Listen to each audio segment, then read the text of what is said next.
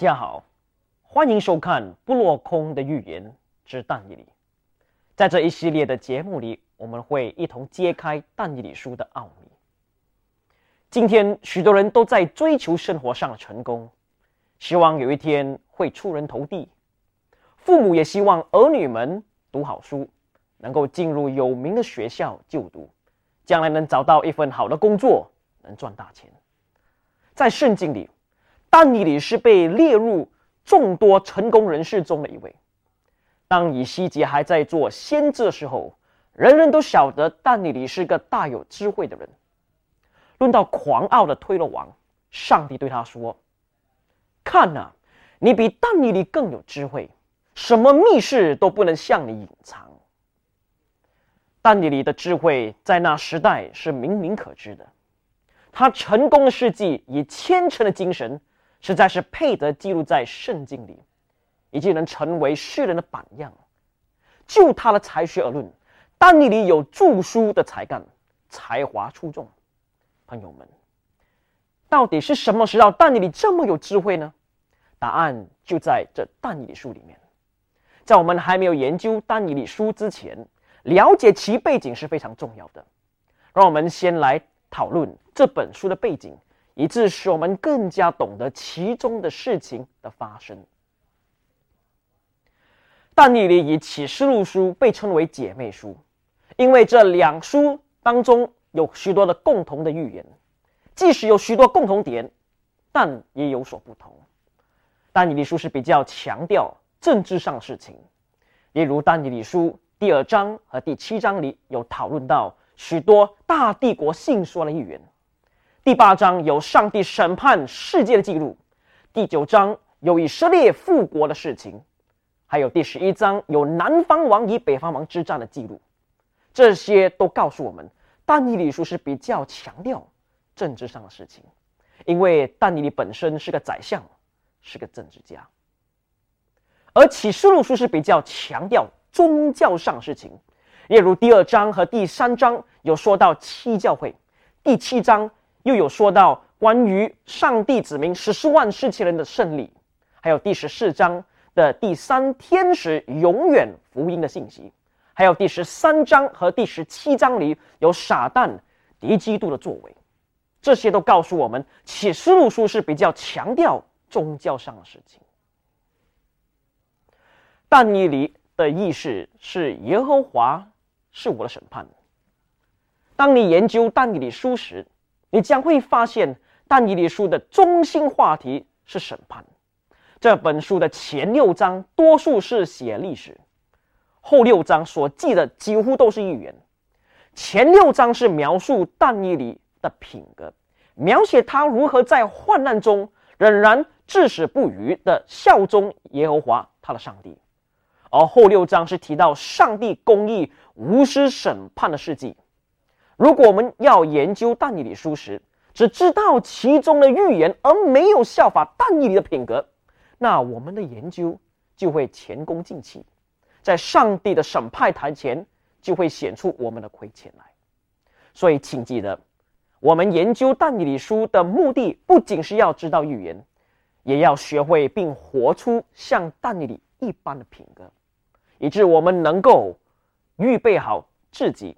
在末世审判的时候，能经受得住，得以安然见主。但以理书是由希伯来文和亚拉姆语这两种言语所写成的。从第二章四节到七章二十八节，都是由亚拉姆语写成的。许多圣经学者都相信，但以理书的作者不只是但以理一人。比如第四章里面有记载巴比伦王尼布甲尼撒王本身的见证。所以，但尼里书的作者不只是但尼里，可能还有其他人。但尼里处在两大帝国的时代，就是巴比伦和马代波斯这两个大帝国。他有在这两帝国里当过宰相。历史学家估计他在公元前五百三十年去世，岁数约九十四岁高龄。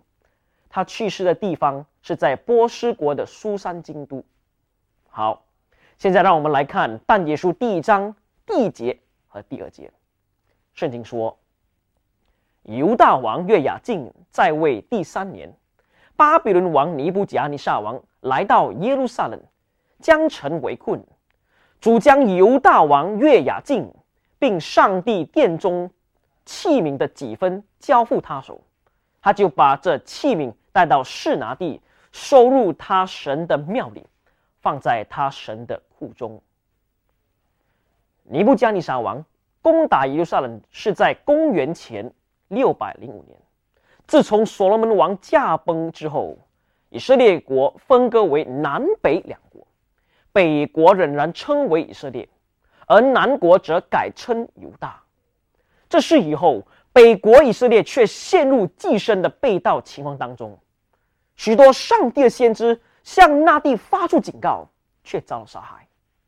自从以色列国被分出两国之后，北国连一个好王都没有。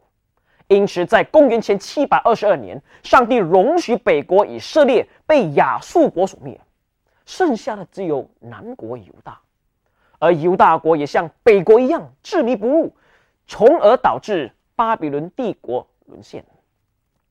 尼布加尼撒王虽然成功的攻陷耶路撒冷城，但他没有把犹大王约雅敬。带回到巴比伦去，却留他继续做耶路撒冷的王，叫耶路撒冷做巴比伦的属国。在八百多年前，上帝拯救以色列人脱离埃及人的管辖，将他们放在迦南的这个荣美之地。在这八百年之间，他们虽然屡次违背上帝，但上帝还是大显忍耐之心，时常保护他们，不准任何敌国来攻击。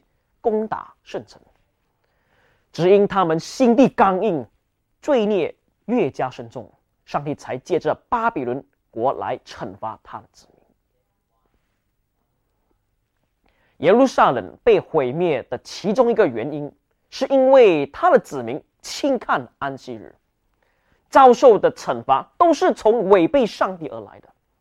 因为上帝曾经应许以色列人说：“耶和华说。”你们若留意听从我，在安息日不担什么单子进入这城的各门，只以安息日为圣日，在那日无论何工都不做。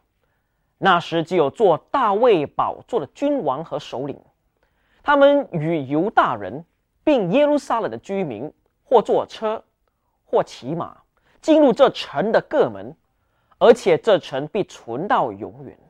你们若不听从我，不以安息日为圣日，仍在安息日担当子，进入耶路撒冷的各门，我必在各门中点火，这火也必烧毁耶路撒冷的宫殿，不能熄灭。尼布甲尼撒王回巴比伦后不多年，大约公元前五百九十七年，耶路撒冷竟然造反。所以尼布甲尼撒王再一次攻陷耶路撒冷，后来国民几乎都被带到巴比伦去，耶耶路撒冷里面的圣殿的器具也被带到那里去。在公元前五百八十六年，当西迪加做王时，耶路撒冷再次造反，最终导致通国灭亡。先知以西结很早就告诉西底家王。如果他不停的造反，后果将会是灭亡，因为圣经如此说：“我必将我的网撒在他身上。”这他是指西底家王本身，他必在我的网罗中缠住。我必带他到加勒底人之地的巴比伦，他虽死在那里，却看不见那地。这些预言都一一应验了。巴比伦军队大发烈怒的上来围攻耶路撒冷，将太子们杀在王的眼前，随后又挖掉王的双眼，把他掳去巴比伦。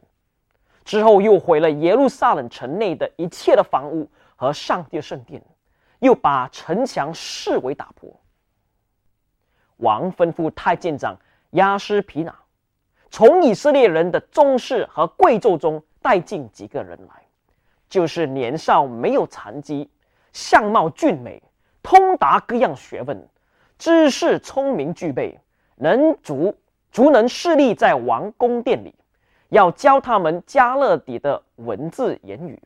王派定将自己所用的膳和所饮的酒，每日赐他们一份，养他们三年，满了三年，好叫他们在王面前势力。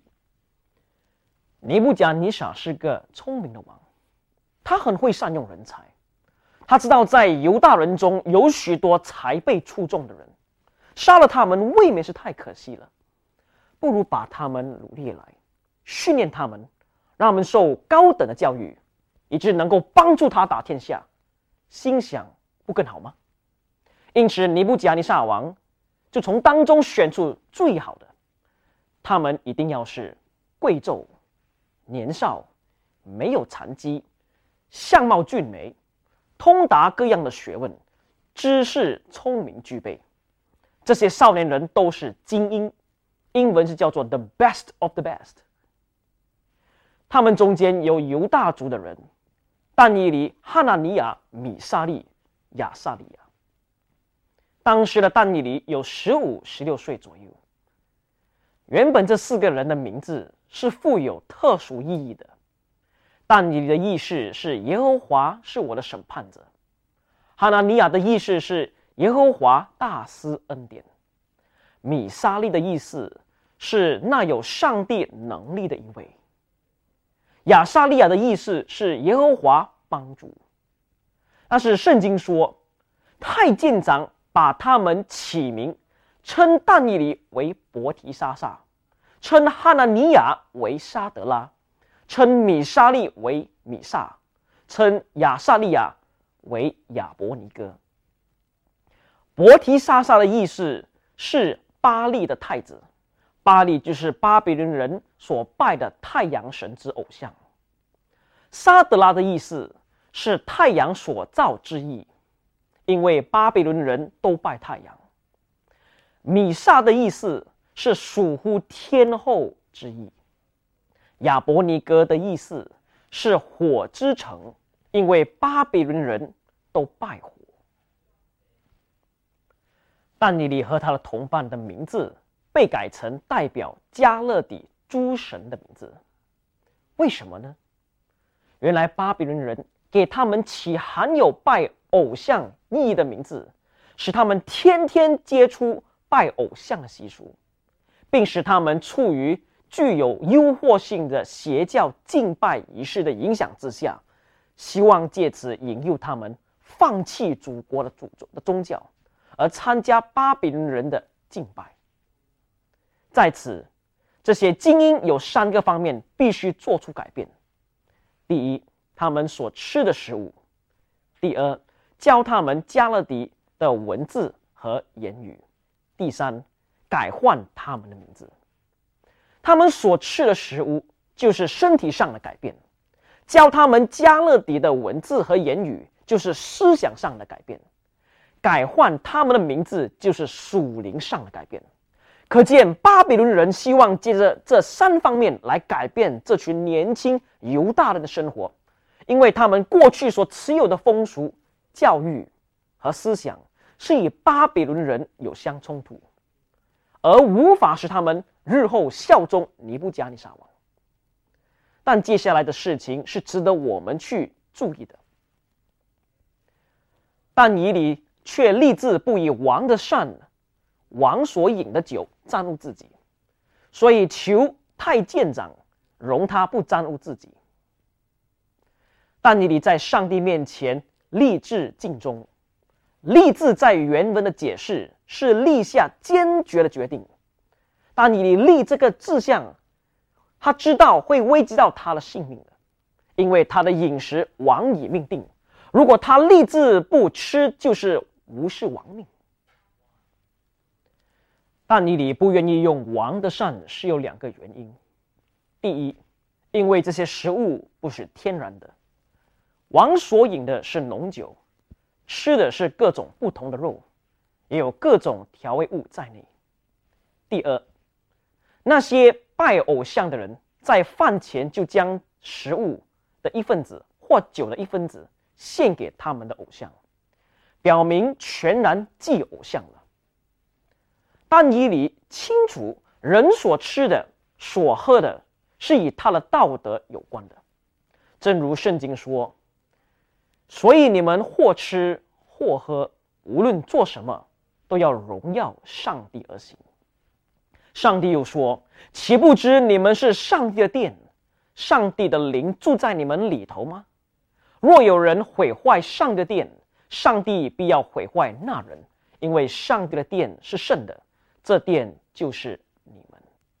所以在原则上。”但以理和他的同伴是绝对不会妥协，立志不以王的善和王所饮的酒沾污自己。圣经说，上帝使但以理在太监长眼前蒙恩惠，受怜悯。太监长对但以理说：“我惧怕我主我王，他已经派定你们的饮食。倘若他见你们的面貌比你们同岁的少年人肌瘦，怎么好呢？”这样，你们就使我的头在王那里难保。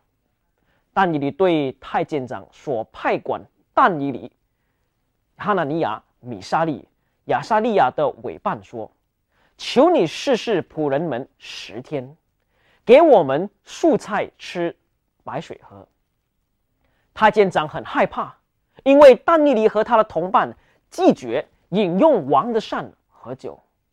若他们单单吃素菜、喝清水，那身体一定会瘦下来，力气也会减弱。不但古时人有这样的想法，就是现今也有许多人说，不吃肉而光吃五谷白果是不能保持身体健康的。但是自从上帝创造人的时候，命定人所当用的食物，说：天地上一切结种子的蔬菜。指五谷内，和一切树上所结有壳的果子，指白果，全赐给你们做食物。在人犯罪之后，上帝加添蔬菜为他们的食物。圣经说：“地必给你长出经济和记忆来，你也要吃田间的菜蔬。”无所不知的上帝。已知道人所需用的食物是五谷白果和素菜，可见五谷白果和素菜是天然可用的食物，是适合人所需用的。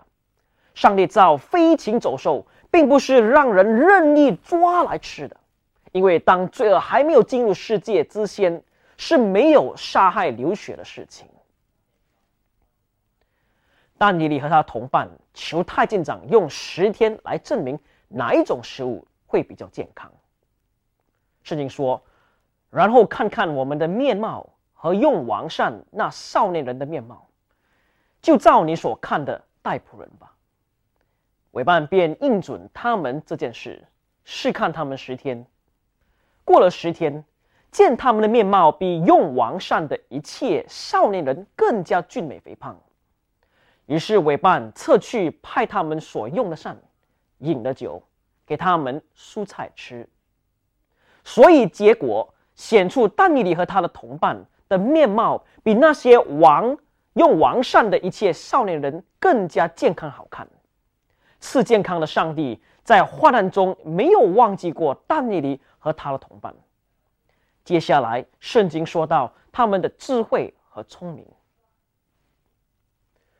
这四个少年人，上帝在各样文学学问上赐给他们聪明之士，但你里又明白各样的意象和梦兆。尼布加尼撒王议定带进少年人来的日期满了，太监长就把他们带到王面前。王与他们谈论，见少年人中无一人能比但以里、哈纳尼亚、米沙利、亚萨利亚。所以留他们在王面前势力，王拷问他们一切事，就见他们的智慧聪明比通国的术士和用法术的胜过十倍。但尼里和他的同伴之所以有这样的智慧，是因为敬畏他们的上帝，在凡事上先求上帝的悦纳。上帝又应许我们说：“你们中间若有缺少智慧的，”应当求那厚赐于众人，也不恕责人的上帝，他就必赐给他。朋友，你想得到这样的智慧吗？你是否要像但以理一样，能够在人面前被高举吗？今天我要邀请你认识并经历这位有无穷智慧的耶稣，他是那位创造宇宙万物的主，他爱你超过一切，甚至放弃天上一切的荣华富贵、天使的崇拜，而成为人，为你死在十字架上。他要让你知道他是多么的爱你。今天就来认识他吧，如同但以理一样，把自己完全献上。但以理的成功是在于他对上帝那毫无保留的忠诚。今天你也可以像丹尼一样，把最好的献给耶稣。有一天，一位小男孩想要带他一袋的漂亮的玻璃弹球和一位女孩子的糖果做交换，这小女孩就高兴的同意了。但是这小男孩因为不舍得换掉他自己很喜欢的一些玻璃弹球，于是他就偷偷的从袋子里取出几粒他所喜欢的，藏在枕头底下。他们就做了交换，而这小女孩却毫不知情。那个晚上，当这小女孩上到床上睡觉时，这小男孩却睡不着，他在想。我猜他也是把他好的糖果藏起来，没有给我。朋友，我们是否会像这小男孩一样在想，到底耶稣有没有给我最好的？但是我们应该把问题换过来问：我有没有把我最好的献给耶稣？除非我们把自己完全献给耶稣，不然我们就不能经验像但以一样的经历。朋友啊，今天就来认识我们这位创造主吧。感谢你的收看，在下一集的节目，我们会继续来探讨《但以理书》第二章真实的梦。愿耶稣与你同在。